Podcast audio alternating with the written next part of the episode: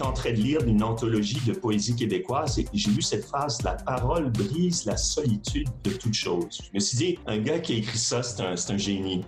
Et puis, ça doit être un génie chrétien en plus.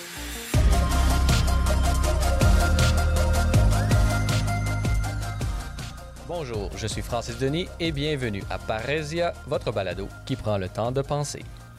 Hector de Saint-Denis-Garneau, ou Saint-Denis-Garneau tout court, est né à Montréal le 13 juin 1912. Mort à 31 ans en 1943, le petit-fils du célèbre historien François-Xavier Garneau consacrera presque toute sa vie à la contemplation et à la création artistique. Oscillant entre peinture et poésie, Saint-Denis-Garneau est aujourd'hui considéré comme l'un des plus brillants poètes de l'histoire du Québec. Or, beaucoup plus qu'un simple artiste, Saint-Denis Garneau avait développé une véritable pensée philosophique et esthétique qui, selon notre invité, n'a malheureusement pas reçu l'attention qu'elle méritait dans l'espace de notre mémoire collective. Pour nous parler de cette vie donnée à la beauté de l'être, j'ai la joie de m'entretenir avec l'abbé Martin Lagacé. Bonjour. Bonjour Francis. Martin Lagacé, vous êtes prêtre de la communauté de l'Emmanuel, incardiné dans l'archidiocèse de Québec. Vous exercez votre ministère comme vicaire à la paroisse Saint-Thomas d'Aquin, euh, tout près de l'Université Laval. Vous connaissez très bien la figure de Saint-Denis Garnon puisque vous lui avez consacré un mémoire de maîtrise de philosophie sous la direction de Thomas de Coninck. Thomas de Coninck, je le rappelle, nous avons reçu à l'émission il y a euh, de cela presque un an aujourd'hui. Alors, euh, on va parler justement de cette figure de Saint-Denis Garneau. Euh, pouvez-vous nous, d'abord nous, faire un, portrait général de sa vie, de son œuvre et peut-être de l'époque dans laquelle euh, il a vécu?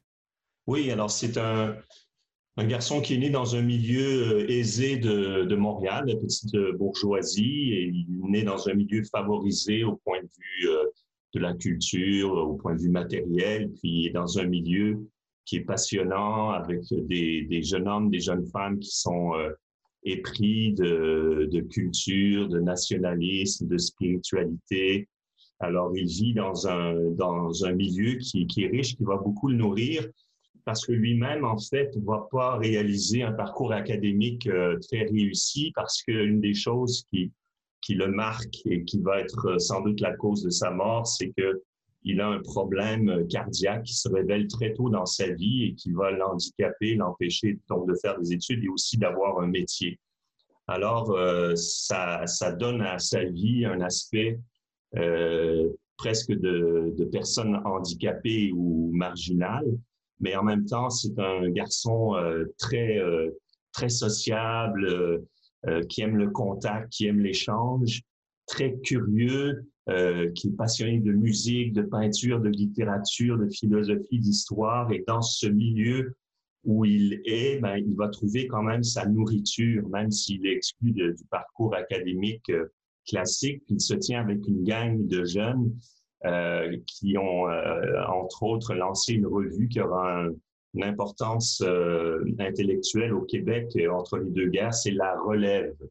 Il y a des noms comme André euh, Laurando ou Robert Elie, entre autres, qui sont... Euh, et c'est des intellectuels qui sont tournés euh, vers l'Europe, euh, vers Peggy, Claudel, Jacques Maritain, qui a d'ailleurs participé à cette revue, qui est venu au Québec rencontrer ce groupe de jeunes.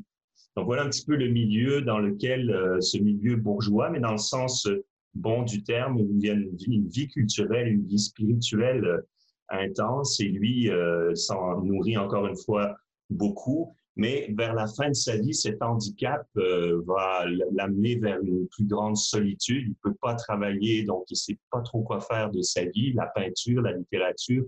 Il va publier son fameux Regard et jeu dans l'espace, qui est son œuvre euh, poétique, et qu'il va retirer des magasins parce que l'accueil qu'il reçoit le blesse profondément notamment un, critique euh, québécois qui l'a un peu descendu. Et après ça, ben, sa vie est, est, un peu sombre, un peu. Euh, je pense qu'aujourd'hui, avec les moyens euh, médicaux qu'on aurait, il aurait été certainement diagnostiqué comme maniaco-dépressif, en fait. Il avait une vraie fragilité psychologique. Mais en même temps, cette fragilité va commettre le prisme de son génie, de son hypersensibilité et notamment à la dimension de, la beauté, qui va être au cœur de, mon enquête. Martin Lagacé, euh, simplement pour le bénéfice de nos auditeurs, j'aimerais leur préciser euh, que Saint Denis Garneau n'est pas un saint reconnu et canonisé par l'Église euh, catholique. Ne le cherchez pas dans votre martyrologue, recherchez-le plutôt dans les livres d'histoire et dans son œuvre elle-même, œuvre vraiment plutôt fragmentée. Euh, puisque dans votre mémoire de, maîtrise, vous dites euh, que, et là je vous cite, là, sa pensée philosophique et esthétique est peu connue du grand public, euh, sans doute parce qu'elle est dispersée dans les fragments de son journal, de sa correspondance et quelques articles et, revues. fin de la citation. Heureusement, vous vous êtes penché à regrouper cette pensée et c'est une joie pour nous vraiment de pouvoir contempler avec vous ce que vous appelez la, la cohérence profonde et la beauté de son œuvre. D'abord, commençons peut-être par euh, ses propres influences à lui, euh, Saint-Denis Garneau. quels, sont euh, les auteurs, les grandes figures à la fois de la littérature, de la peinture, de l'esthétique et de la philosophie? Quelles sont les grandes influences de Saint-Denis Garneau? Eh bien, Saint-Denis Garneau est quand même un poète. Il l'est pas seulement parce qu'il écrit des poèmes, mais parce que sa vision du monde est une vision poétique. Et euh, c'est Jacques Maritain qui définit la, poésie comme cette intercommunicabilité entre l'intérieur des choses et l'intérieur du poète. c'est assez, assez puissant comme définition, mais c'est ça que, que Saint-Denis Garneau euh, recherche profondément. C'est un métaphysicien, mais par le truchement de la, de la beauté, de la poésie, de la musique, etc.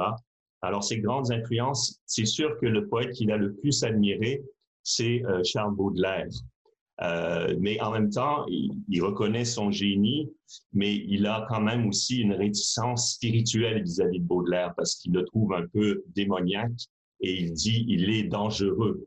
Alors, euh, il y a une certaine lucidité, mais du point de vue purement esthétique, Baudelaire est au, sommet de son palmarès.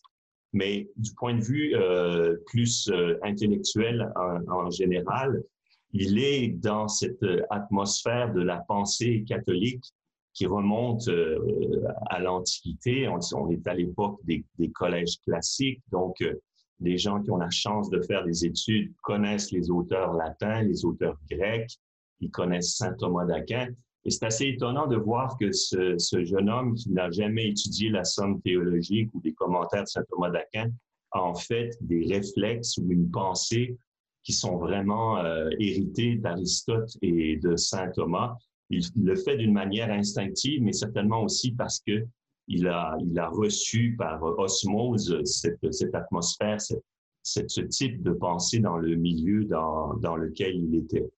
Ensuite, c'est un, un homme qui était pris de musique. On va peut-être en parler plus tard. Il a écouté Bach, Mozart. Il aime Ravel, Debussy, les grands génies français. Ça va être aussi son, euh, son univers. Euh, et ce qui est très beau aussi, c'est qu'il pense beaucoup en termes inter, euh, intermédium, on dirait, euh, artistique, c'est-à-dire que il, il voit la poésie comme une musique, il écoute la musique, puis il la traduit en termes philosophiques ou poétiques.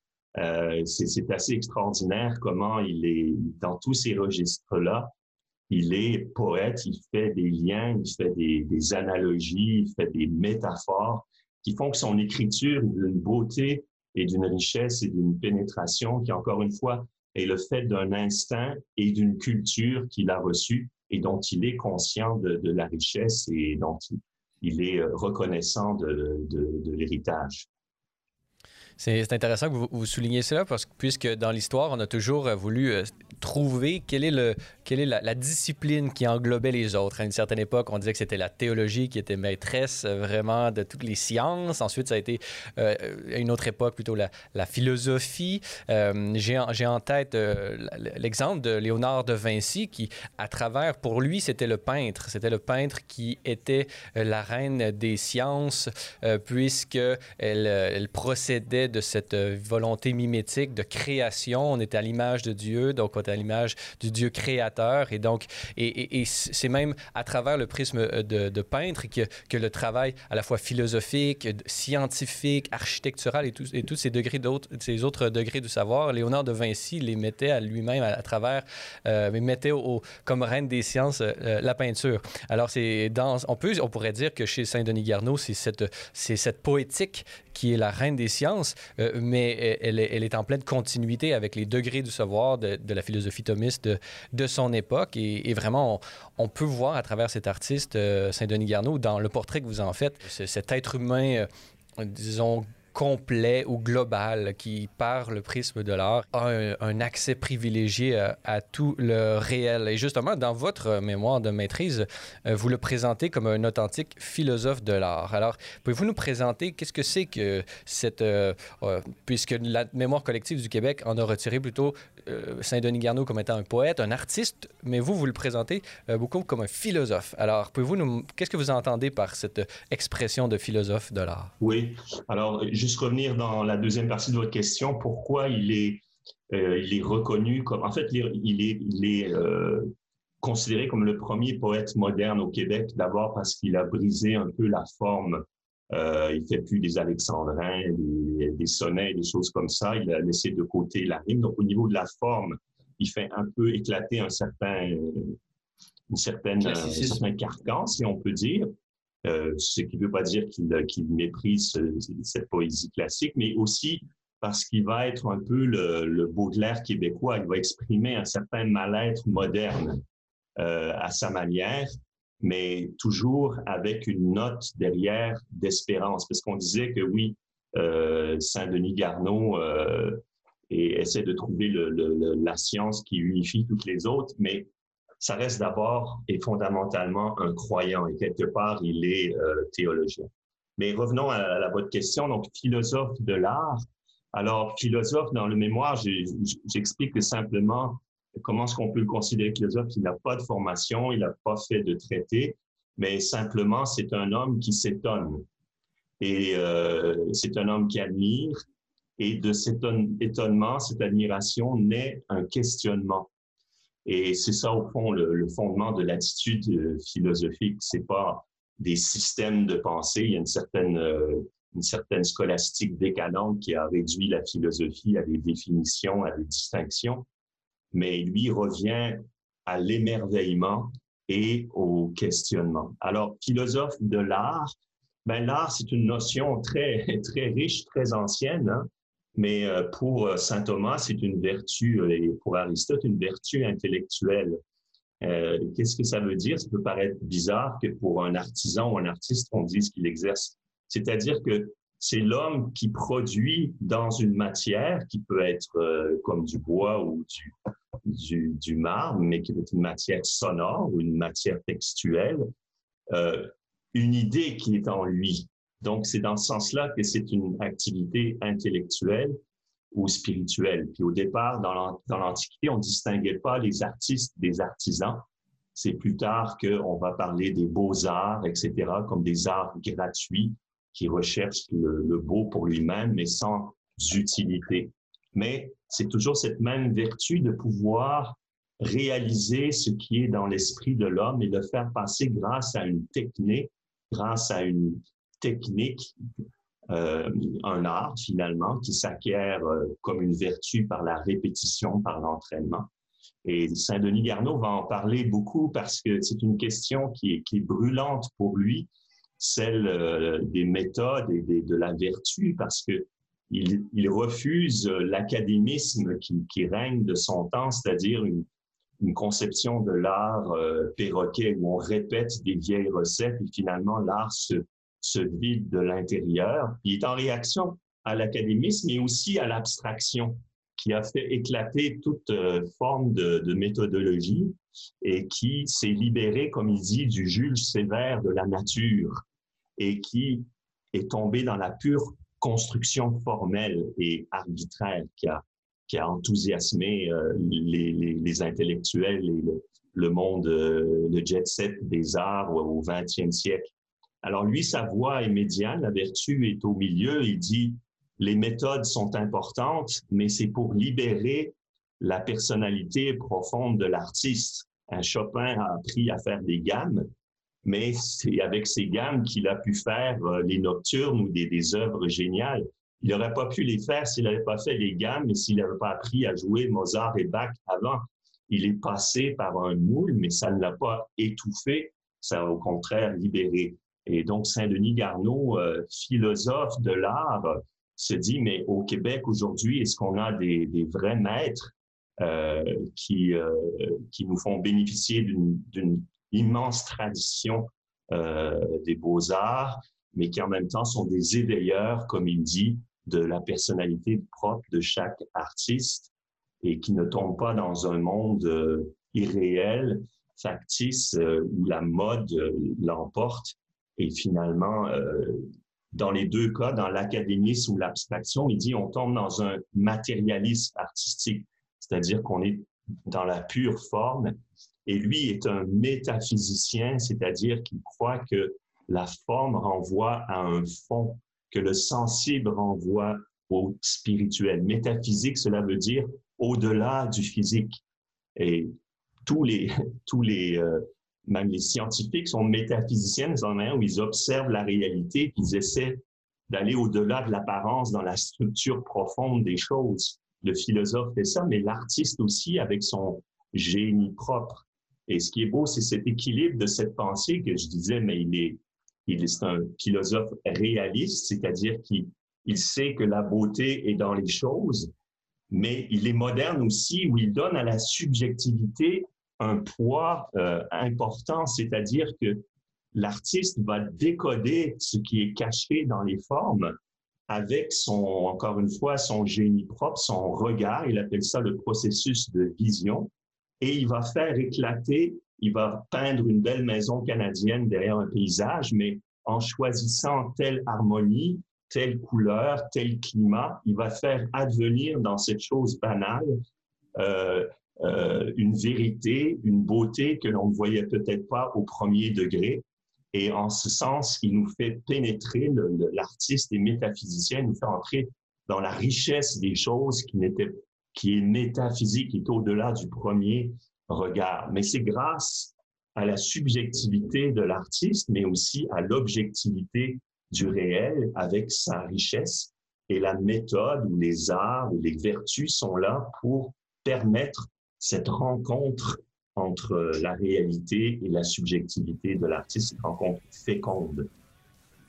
Euh, cette dimension de métaphysicien, une euh, des euh, définitions qu'on trouve, oui, il y a celle de l'au-delà du physique, mais il y a également celle de plus scolastique, celle-ci, de la, science philosophique qui étudie l'être en tant qu'être. Et dans cette, cette étude de l'être en tant qu'être, il y a euh, des fondamentaux qui sont liés directement à cette notion d'être. On peut penser à, l'unité, à la vérité. Et, j'imagine que dans le débat où, où est-ce qu'on essayait de faire entrer la beauté comme condition de l'être, euh, euh, Saint-Denis Gardeau s'établissait en tant que partisan de cette thèse de la beauté comme, comme transcendantale de, l'être. Alors, pouvez-vous nous, nous parler, quelles sont les relations que Saint-Denis Garneau voit entre l'être en tant qu'être et, l'art et la création artistique.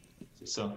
Donc, euh, pour, pour Saint Thomas, au fond, euh, l'être, tout ce qui existe, est comme une montagne à plusieurs versants. C'est-à-dire que dans tout être, tout être est unique, tout être est, euh, connaissable, est porteur d'une vérité, tout être est bon parce qu'il se situe dans un univers, il a un rôle, il a une finalité, et tout être aussi comporte une beauté. Donc, ces différents versants de chaque chose qui existe, on les trouve en plénitude en Dieu.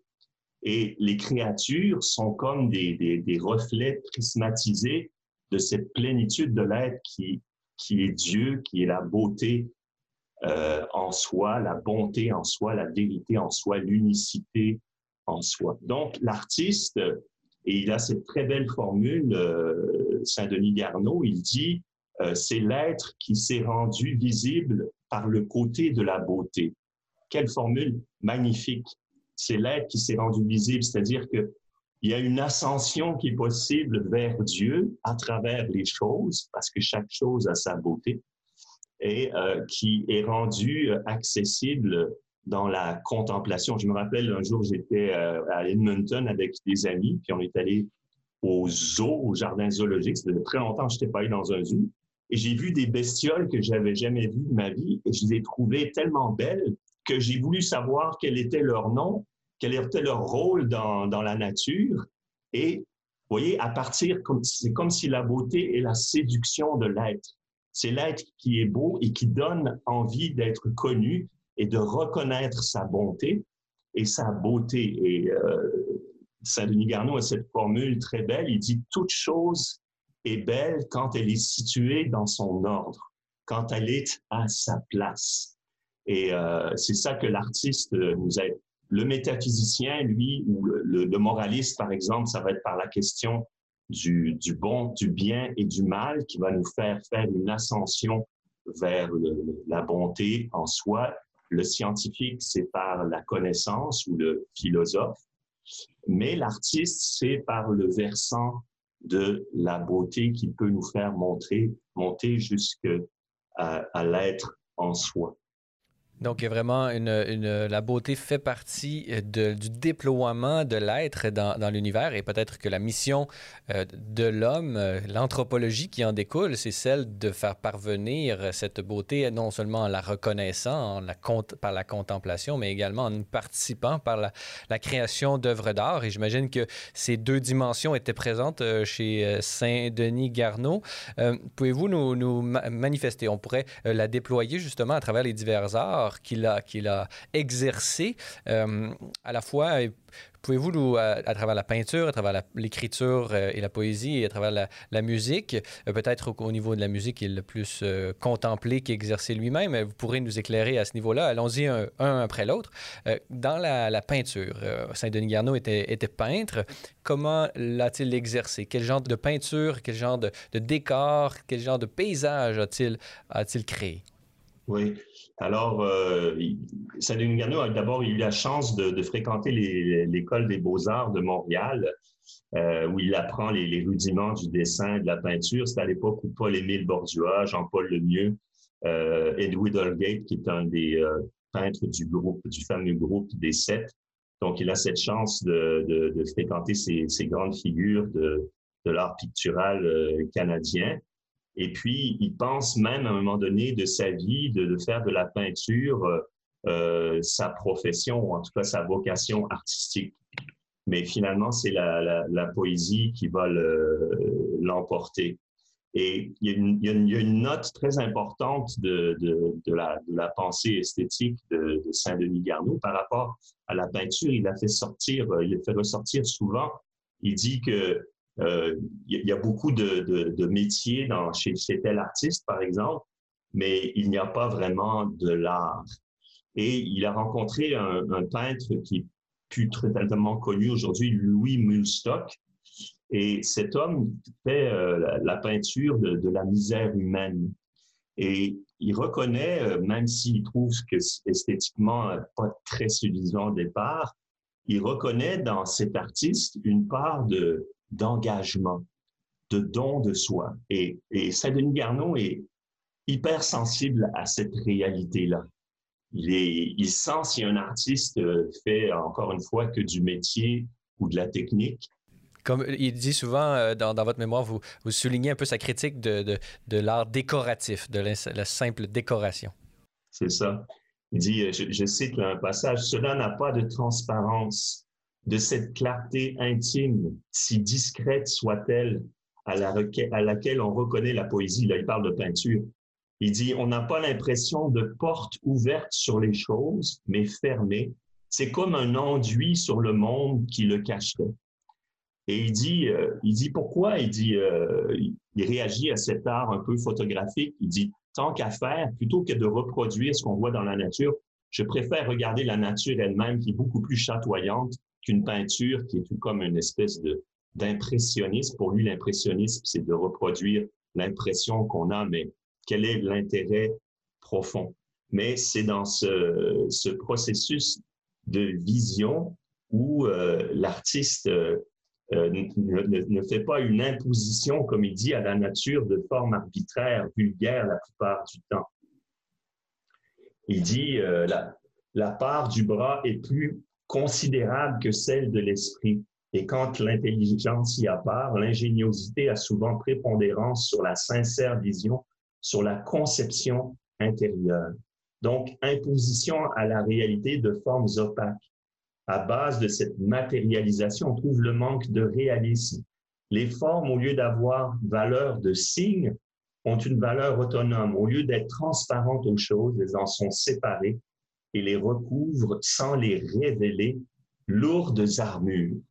Et, euh, Saint-Denis revendique, vraiment, c'est assez beau de, de voir ce, ce, réalisme qui est très aristotélicien, en fait, le retour au réel, parce que pour lui, puis il va être marqué aussi par la pensée de Claudel qui dit que la création est un jaillissement perpétuel de choses qui sont interconnectées les uns aux autres dans un, comme dans un tissu, un complexe, cum, complexe, ou euh, plutôt euh, une, euh, une oui, c'est l'image d'un tissu où toutes les choses sont, sont rassemblées. Alors, il revendique ce retour à la vie, la vie dans son jaillissement. Et il élargit même sa réflexion aux problèmes québécois ou canadiens français, comme on dit à l'époque, parce que, et c'est vrai qu'on est dans une époque un peu figée au plan de l'éducation, au plan peut-être politique, aussi sociologique. Les Québécois sont comme enfermés dans une petite vie, n'ont pas de grandes aspirations nationales. Et il trouve que l'éducation, je me rappelle que mon père, qui, est décédé il y a deux ans, à 101 ans, il disait que il avait beaucoup de respect pour les éducateurs et tout ça qu'il a eu, pour la formation qu'il a reçue, mais il dit beaucoup de ce qu'on nous enseignait était la répétition de formules. Et euh, Saint-Denis Arnaud a cette image qui est incroyable. Il dit, il dit, il y a des choses qui sont obsolètes dans le monde. Il dit, c'est comme une armure à laquelle on donne un coup d'épaule et qui s'effondre parce qu'il n'y a pas de corps qui l'habite.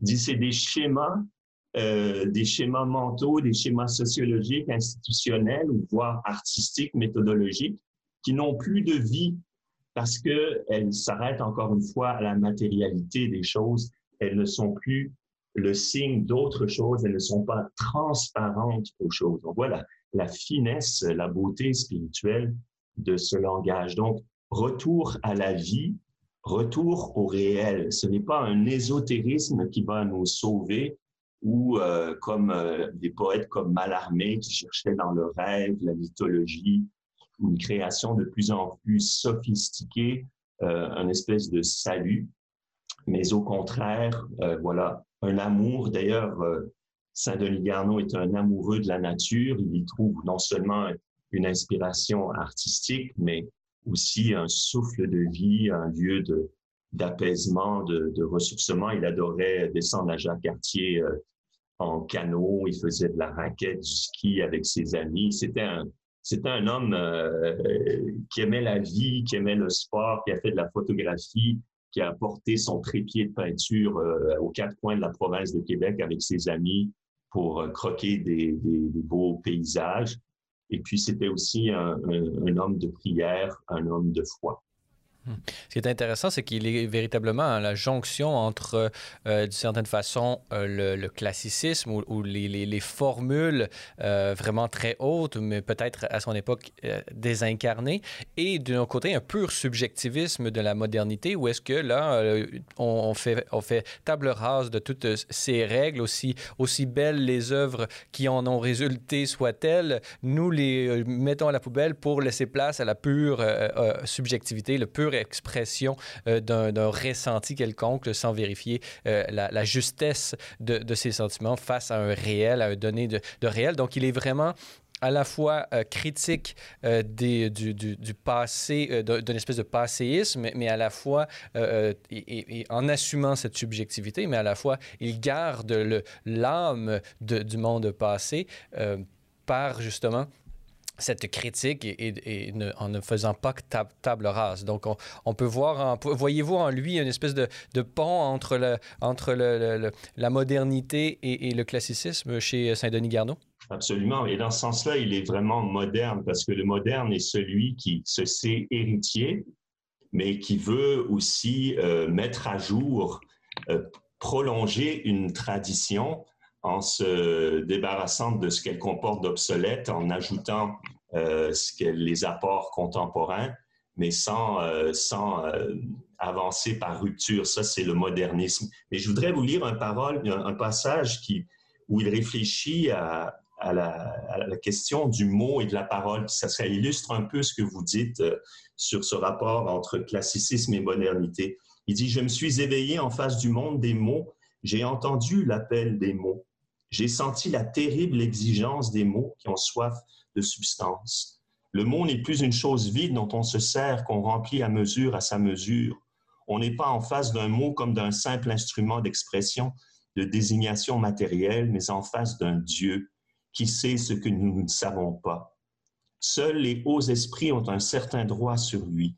Ils lui donnent une forme plus parfaite, l'agrandissent, le surélèvent après leur passage, le mot n'est plus le même, il conserve la perfection qu'ils lui ont donnée. Le poète possède le mot parce que maintenant, à l'intérieur de ce mot, il y a une anse, à lui seul par où le prendre, parce que entre lui et le mot se trouve un lien à lui seul par où le saisir ou le balancer, en jouer. Le mot pour lui s'élève à la dignité de parole, mot est sans résonance, parole est rond et plein, et semble ne devoir jamais épuiser la grâce de son développement sonore. Il n'arrive pas souvent qu'on entende une parole, mais quand cela vient, on dirait que le monde s'ouvre. La parole brise la solitude de toute chose, et c'est le mystère du poème. Donc, Saint-Denis Garneau commence par dire qu'on est en face d'un mot comme d'un Dieu qui sait ce que je ne sais pas. C'est que le mot vient de la nuit des temps. Il est le fruit de siècles et de siècles d'expérience du réel, de la communication et de la culture. Donc, on le reçoit comme un trésor. Il est porteur de sens. Exact. Et, mais ce n'est pas une chose morte.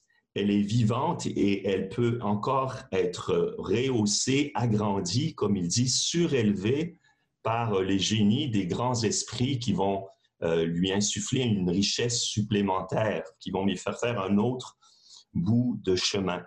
Et le génie du poète, c'est de justement d'accueillir cette richesse du, mot, de peut-être euh, y adjoindre euh, une, euh, une note personnelle et faire que ce mot s'élève, comme il dit, à la dignité de parole. C'est ça la, phrase qui, moi, m'a déclenché, m'a bouleversé. En fait, quand j'étais en train de lire une anthologie de poésie québécoise j'ai lu cette phrase, La parole brise la solitude de toute chose. Je me suis dit, un gars qui a écrit ça, c'est un, génie. Et puis, ça doit être un génie chrétien en plus. Parce que, en plus, c'était au temps de Noël où on lisait le prologue de Saint Jean. Jean dit au commencement était la parole. Et par la parole, tout a été fait. Sans elle, rien ne fut.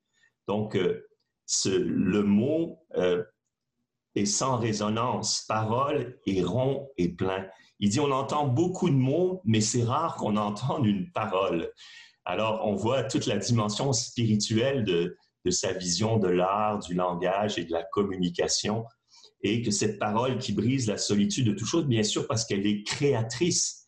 Et on va voir comment il va parler à la suite de Paul Claudel du poète comme un nouvel Adam qui va donner des noms aux choses pour les sortir de leur anonymat, comme pour parachever le travail du verbe, de la parole, qui a créé toute chose, mais qui a déléguer à l'homme cette mission et ce pouvoir de, de les nommer. Il dit, euh, le poète est un homme qui appelle les choses par leur nom.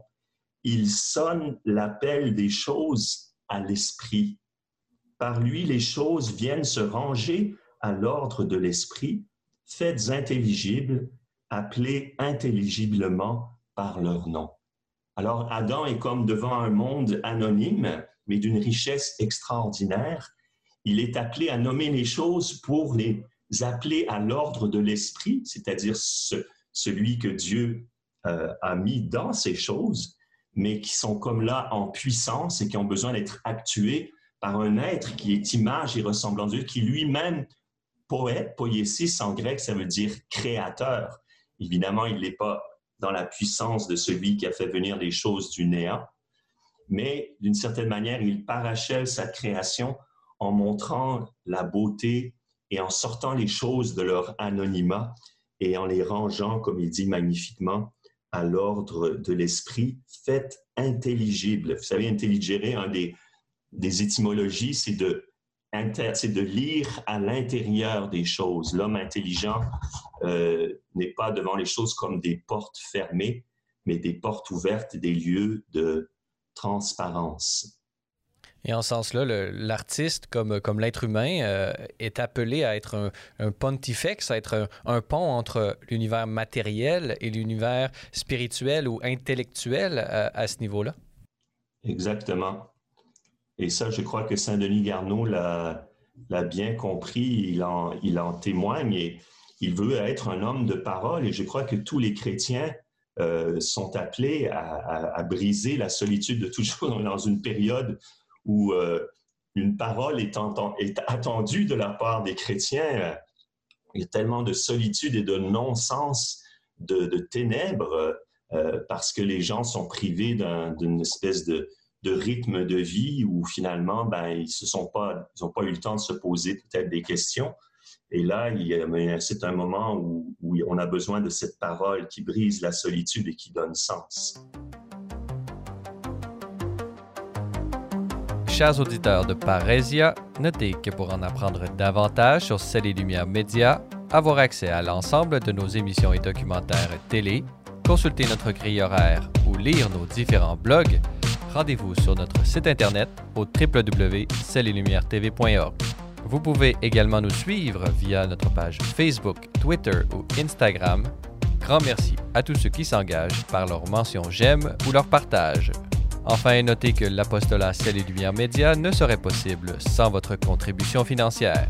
Pour faire un don, visitez notre site web au www.celletlumieretv.org où vous y trouverez toutes les informations sur nos différents programmes de soutien financier.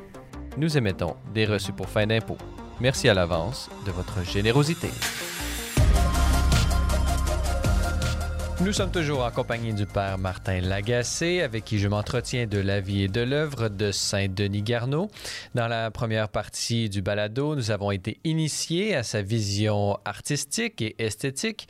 Maintenant, avant de rentrer justement dans ce que Saint Denis Garneau pourrait nous dire, nous, aujourd'hui, qui euh, malheureusement, euh, nous euh, n'avons plus, d'une certaine façon, accès à, cette, à cette profondeur, au sens, au sens des mots, puisqu'il y a une certaine rupture culturelle qui qui, s'est produite, mais nous travaillons fort à la rétablir, cette, ce lien avec avec le sens euh, des mots, avec la portée et, justement ce qui permet aux mots d'atteindre la dignité de parole vous nous avez euh, introduit à, sa poésie, à sa philosophie de la poésie, euh, mais est-ce que vous pourriez nous, parler un peu de comment euh, a-t-il réalisé par l'écriture cette, philosophie de, la poésie et du mot? Comment, parlez-nous un peu peut-être du style, comment ça s'exprimait, comment est-ce qu'on peut catégoriser? En bref, dressez-nous un portrait de la poésie de Saint-Denis Garneau. Oui, son œuvre poétique, très, très sincèrement, euh, c'est pas ça qui m'a attiré chez lui. Euh, curieusement, euh, je trouve que, Saint-Denis Garneau est plus poète dans sa prose que dans sa poésie. Mais évidemment, je ne pouvais pas faire l'économie de ça puisque c'était au centre de son, de son activité et de son être, cette production artistique. Donc, j'ai consacré un, chapitre de, ce mémoire à voir comment euh, on pouvait mettre euh, euh, certains vers et les interpréter dans le sens de, sa vision de, du monde, de sa vision du beau et, de Dieu même. Alors, votre question, c'est de se dire, mais comment, comment Saint-Denis Garneau est un poète? Il y a quelque chose d'un peu dramatique dans son, dans son destin, dans la mesure où c'est cette œuvre, il l'a comme euh, euh, reprise en main, il l'a il a enlevé du public. Et c'est après sa mort euh, que des intellectuels et des artistes vont comme vont s'emparer de, cette œuvre qui est, qui comme inachevée et dont des éclats se retrouvent dans différents documents. C'est assez impressionnant tout le travail, je dirais, archéologique qui a été fait autour de Saint-Denis Garneau pour rassembler un peu sa production à, cause de cette vie un peu particulière qu'il a eu. Mais je crois que c'est un homme qui est un homme charnière entre, entre le monde qui va, qui va advenir et le monde que l'on va quitter, c'est-à-dire avec le refus global de Paul-Émile Bordua, qui était une contestation idéologique euh, violente d'un monde euh, figé, pas seulement au plan religieux, on pense que le refus global était une charge contre l'Église, mais c'est aussi une charge contre le monde intellectuel et scientifique et qui veut euh, exalter le, le, droit à l'authenticité et surtout à la créativité artistique comme ferment d'un renouveau social. Donc, on a ce refus global qui va arriver un peu plus tard. Ensuite, la révolution tranquille qui va être une, tentative de, de, de, mettre à jour une société qui, de fait, avait besoin, un urgent besoin de se moderniser. Mais euh, Saint-Denis Garneau nous donne une belle leçon de comment euh, se moderniser, ce n'est pas euh, se couper de ce qui nous a fait, mais encore une fois, c'est d'intégrer des éléments nouveaux dans une synthèse qui continuellement à faire. On a parlé du langage. Il, disait le, mot est un Dieu qui me domine et qui sait des choses que je ne sais pas. Mais c'est toute la culture humaine qui est un Dieu qui me domine et qui sait des choses que je ne sais pas. Et ce qui est un peu tragique dans notre modernité ou notre post-modernité, euh, c'est qu'on se pose comme le sujet et euh, auto-créatif, euh, comme disait un sociologue, le fantasme de l'auto-engendrement dans lequel notre postmodernité est tombée. Et je crois que Saint-Denis des Garneaux conteste d'une manière intelligente et belle cette posture qui est, mortifère pour une société comme pour les individus. Donc, il est, vraiment à la charnière de ces deux mondes euh, encore comme vous l'avez dit vous-même, il est, il est classique au sens qu'il reconnaît la richesse de la grande tradition gréco-latine et médiévale, etc., du catholicisme et de la pensée euh, classique, mais en même temps, il, euh, il, est, il est à la recherche d'un renouveau spirituel. J'ai parlé au début de, de l'entrevue de la revue La Relève, et ce sont des, des, des, des, jeunes hommes, des jeunes femmes qui étaient contestataires, mais pas euh, justement dans une logique de, rupture ou de cassure ou de table rase, mais dans, le sens d'une réforme. Et c'était tous des, jeunes catholiques qui étaient très euh, imprégnés des idées de Jacques Maritain ou d'un Emmanuel Mounier, qui était un, un penseur personnaliste. Bon, euh, il y avait certainement des failles dans sa pensée. Malheureusement, ça a engendré une espèce de d'individualisme exacerbé mais il y avait quand même dans, ce, courant de pensée, c'est aussi l'action catholique euh, avec euh, la doctrine sociale de l'Église qui travaille en profondeur l'Église québécoise. On, pense que c'est la grande noirceur, mais en fait, il y avait des courants très divers à cette époque et Saint-Denis Garneau se situe dans un de de ces courants de, renouveau intellectuel, d'action catholique, d'engagement des, laïcs dans la société la transformation du monde. Il y a un peu cette, vision utopique qui préside à ce groupe, euh, la relève, et, euh, et ça va donner des, intellectuels d'envergure qui joueront un rôle important dans la révolution tranquille. Mais encore une fois, euh, ce qu'on doit, il me semble, apprendre de, de Saint-Denis Garneau, c'est comme on disait, des anciens et des modernes. Euh, le moderne est celui qui se met sur l'épaule qui se, met sur les épaules des anciens pour voir plus loin que les anciens, mais en même temps, il a besoin des anciens pour voir plus loin. Et c'est peut-être justement parce qu'on a refusé euh, de se mettre sur les épaules des anciens que nous avons, euh, une certaine culture reliée à la, Révolution tranquille, a voulu euh, lire et voir en Saint-Denis Garneau qu'un poète révolutionnaire au sens où, il, oui, il avait cela de moderne, qu'il a brisé certains codes dans, dans lesquels la poésie peut-être était, était enfermée. Et donc, on a garder que cette dimension euh, de, de, de Saint-Denis Garneau. Et on a euh, peut-être pas caché, mais on a oublié de mentionner qu'il était un homme profondément chrétien. Parlez-nous un peu de sa vie spirituelle. comment, qu'est-ce qu'on, qu'est-ce qu'on en sait d'abord et quelle, quelle dimension, ou peut-être là, je m'adresserai à vous, Père Martin Lagacé, quelle dimension du mystère chrétien peut-être vous pensez qu'il le touchait davantage? Est-ce, est-ce l'incarnation, la transfiguration? On sait, bon, l'éventail des mystères du christianisme sont très grands, mais comment, comment voyait-il? Si vous, si vous aviez à, nous décrire un peu la, foi profonde, euh, profondément catholique de Saint-Denis Garneau, pouvez-vous nous dresser un portrait de cette dimension de son être?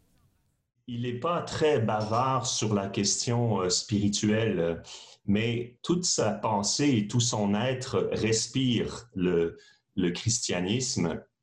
Et, euh, on dit qu'il est, il est philosophe, mais il est aussi théologien à sa mesure. C'est un, spirituel.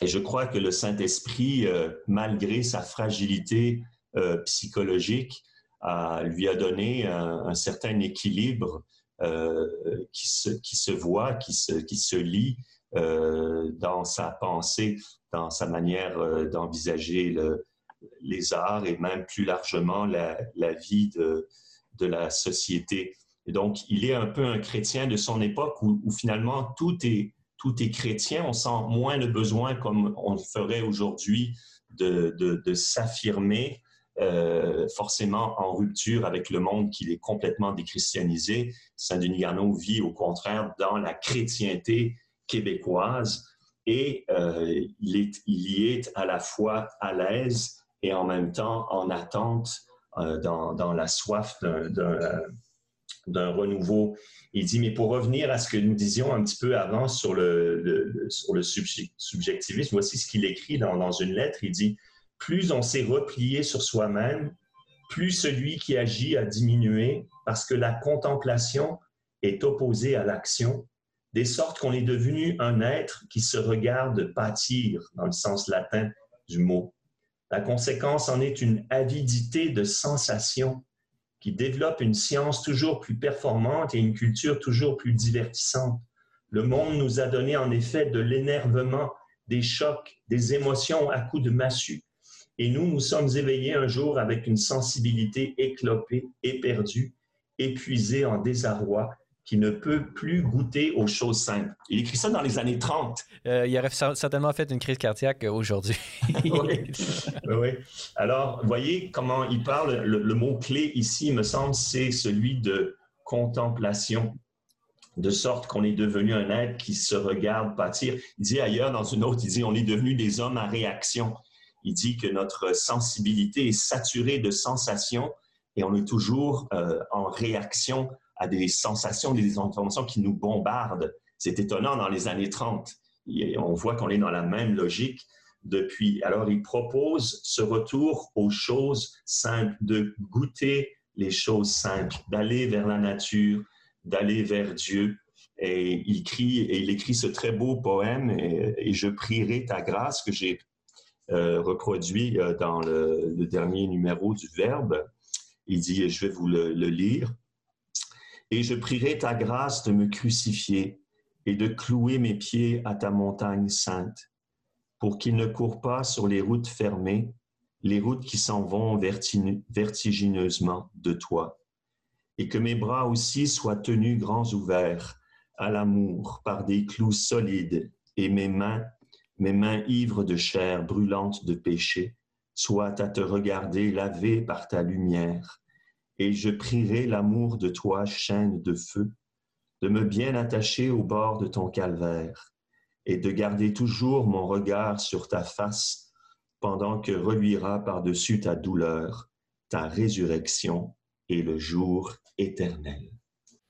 Donc on voit à quel point euh, il y avait analogie entre le monde et la révélation chrétienne euh, travers euh, à travers Jésus-Christ et peut-être qu'il réussissait à travers ce regard contemplatif de la nature de voir une correspondance avec la révélation, la révélation chrétienne.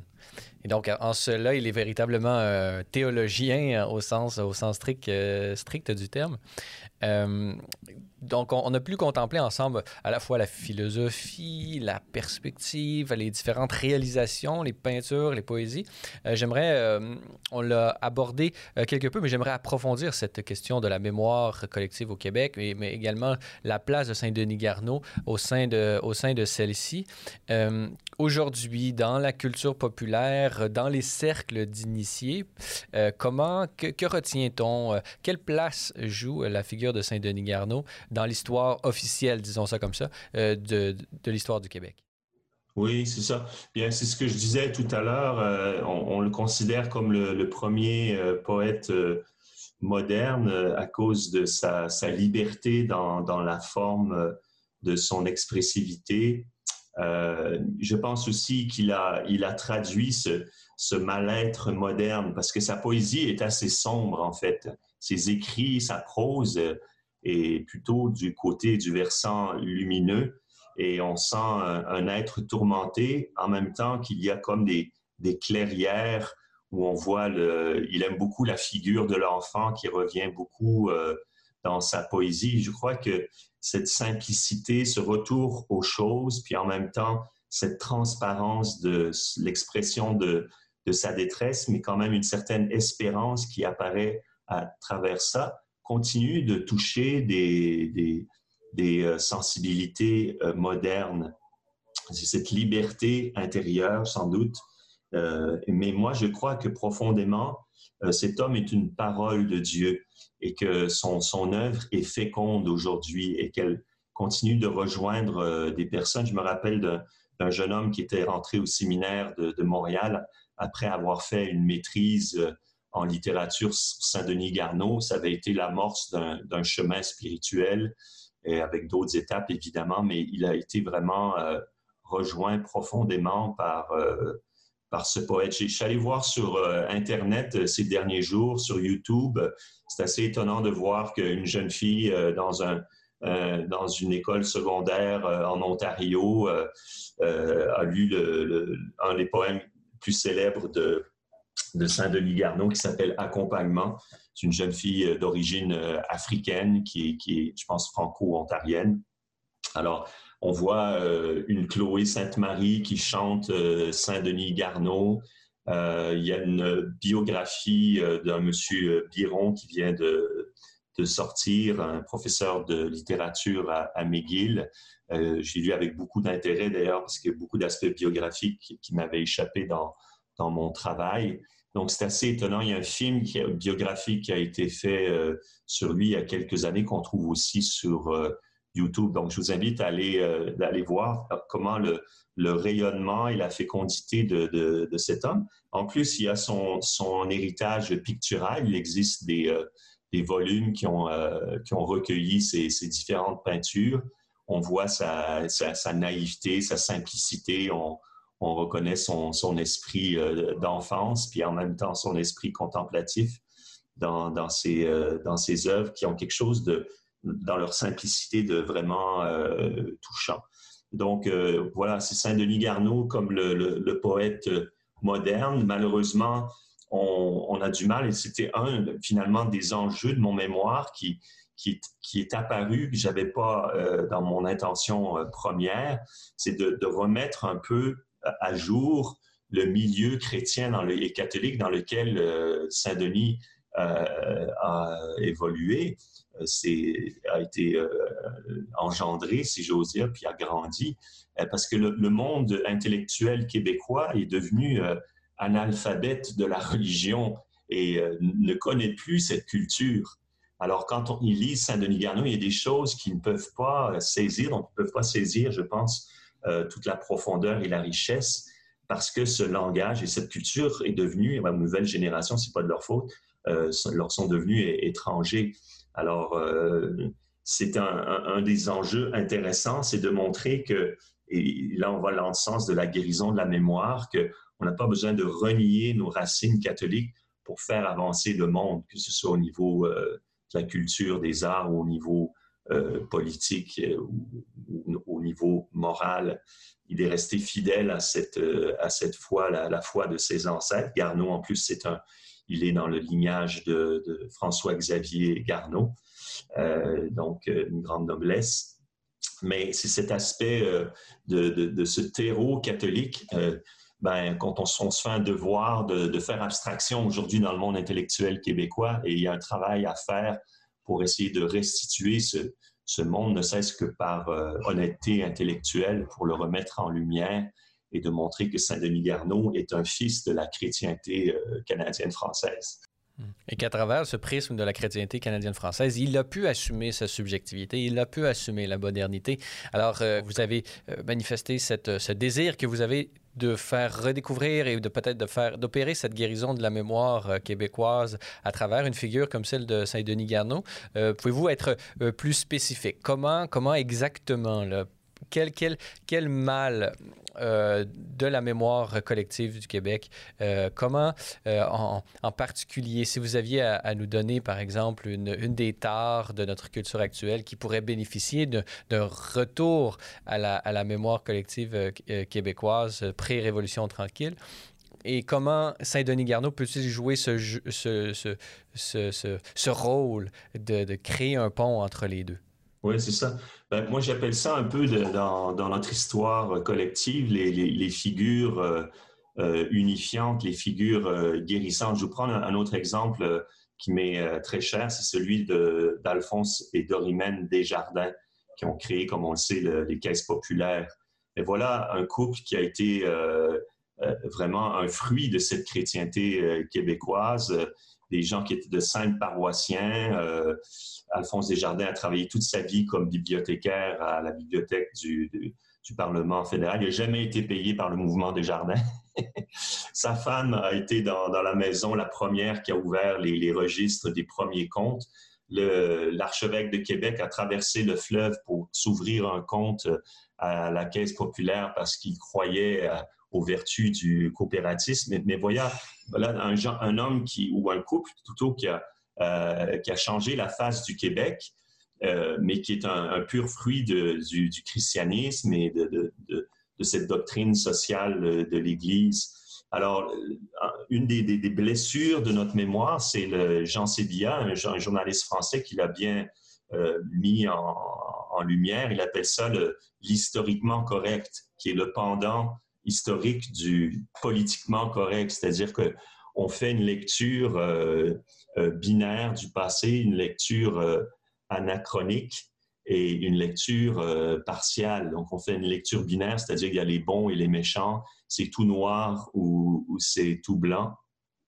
Ensuite, on fait une, lecture anachronique, c'est-à-dire qu'on projette des valeurs actuelles sur, sur un monde qui était construit mentalement d'une manière complètement différente. Donc, c'est des concepts ou des valeurs qui ne sont pas ajustés. Il faut, faut comprendre l'univers dans lequel on est. Ça demande un, un, gros travail.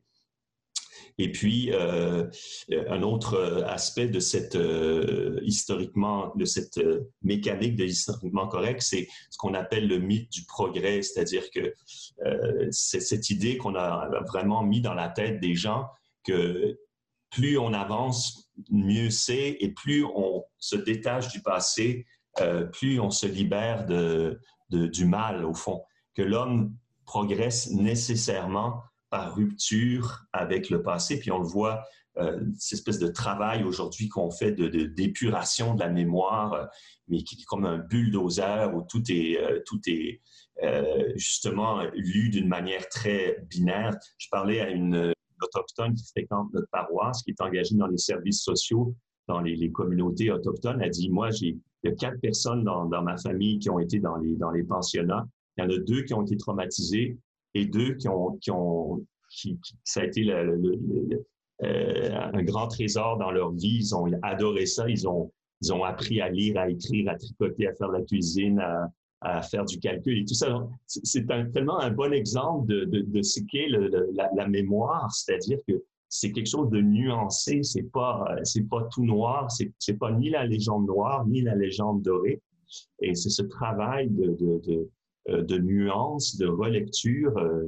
qu'on doit faire. Je crois que Hector de Saint-Denis Garneau est une de, de, de, ces figures dans l'ordre artistique euh, Alphonse Desjardins l'est dans, dans l'ordre euh, euh, socio-économique, puis il y a d'autres figures qui remontent jusqu'au régime français, mais où des, des, gens comme Lionel Groux aussi, des, qui nous ont aidés à être fiers de notre passé, à le regarder comme quelque chose qui nous inspire pour construire l'avenir et non comme un objet de honte, quelque chose dont on se délesterait pour, pour retomber, comme on dit, dans ce fantasme de l'auto-engendrement. Je ne sais pas si j'ai bien répondu à votre question très bien répondu à travers ces, différentes figures. Nous, pouvons euh, sortir de cette euh, historiquement correct, de cette réduction du réel à des schèmes très euh, simplistes qui nous empêchent d'avancer véritablement et authentiquement. En, terminant, brève question. Justement, si nos auditeurs désirent connaître davantage Saint-Denis Garneau, par quelle partie de son œuvre, qu'est-ce que vous conseillez? Comment l'appréhender? Par la peinture, par la poésie? Quelle est la meilleure façon de s'initier à la vie et l'œuvre de Saint-Denis Garneau? Ben, je pense que euh, c'est euh, son recueil de poésie, Regard et, et Jeux dans l'espace, qui est un bon portail pour euh, entrer dans, l'œuvre et l'esprit de garnélienne, de, de de Saint-Denis Garneau. Ensuite, il y, a, il, y a, des nouvelles éditions de son journal qui sont excellentes. Et puis aussi, on peut trouver sa correspondance. Ça, c'est, je pense pas que ça a été réédité récemment, mais je pense qu'avec Regard et Jeux dans l'espace et puis son journal, on a déjà euh, matière euh, à réfléchir. Les gens qui veulent aussi peuvent regarder mon mémoire qui est aux archives de l'Université Laval. Euh, le titre du mémoire, c'est Saint-Denis Garneau, l'art et l'être. Saint-Denis Garneau, l'art et l'être. Et vous pouvez y avoir accès en ligne. Puis peut-être un jour, j'aurai la joie de, publier ce mémoire. J'aimerais bien le, le faire. Hmm. On va espérer que des éditeurs euh, nous écoutent et pour ceux qui désirent en apprendre, euh, converser avec vous, euh, Père Martin Lagacé, vous êtes vicaire à la paroisse Saint-Thomas d'Aquin dans l'archidiocèse de Québec, paroisse qui se trouve vraiment à proximité de l'Université Laval. Alors, je suis certain que vous saurez, comme communauté et vous-même comme prêtre, accueillir tout le monde et, et peut-être avoir des belles discussions avec vous personnellement. Alors, Martin Lagacé, merci beaucoup d'avoir été avec nous. C'est moi qui vous remercie. Voilà, c'est tout pour notre balado de cette semaine. N'hésitez pas à communiquer avec nous via Facebook ou Twitter si vous avez des questions ou commentaires concernant nos thèmes ou nos invités. C'est toujours un plaisir de vous lire et d'entendre vos réactions. La semaine prochaine au balado, je recevrai le dominicain Thomas de Gabory pour parler de son plus récent livre Tu étais malade et je t'ai visité. Parésia, une production Celle et Lumière Média, je suis Francis Denis et n'oubliez pas que la parésia de la foi doit correspondre l'audace de la raison. Allez, bonne semaine.